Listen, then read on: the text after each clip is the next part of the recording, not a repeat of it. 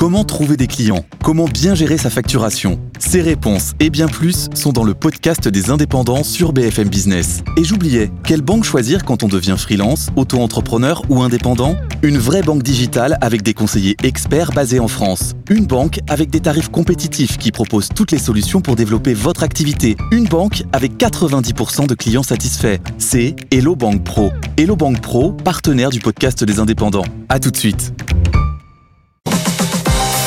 BFM Business, BFM Crypto, la chronique. Alors ça va bien, ça va bien, mais il y a quand même eu une petite correction hier, Antoine, hein, sur les cryptos.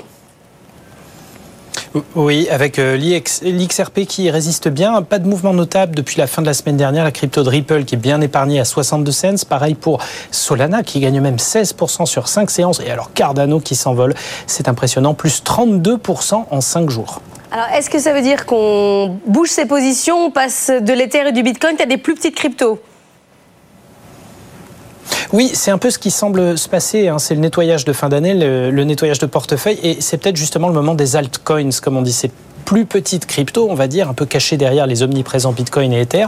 Le mouvement a été impulsé un peu autour de l'Ether. Hier, vous vous souvenez de possibles prises de profit chez les baleines, les gros détenteurs.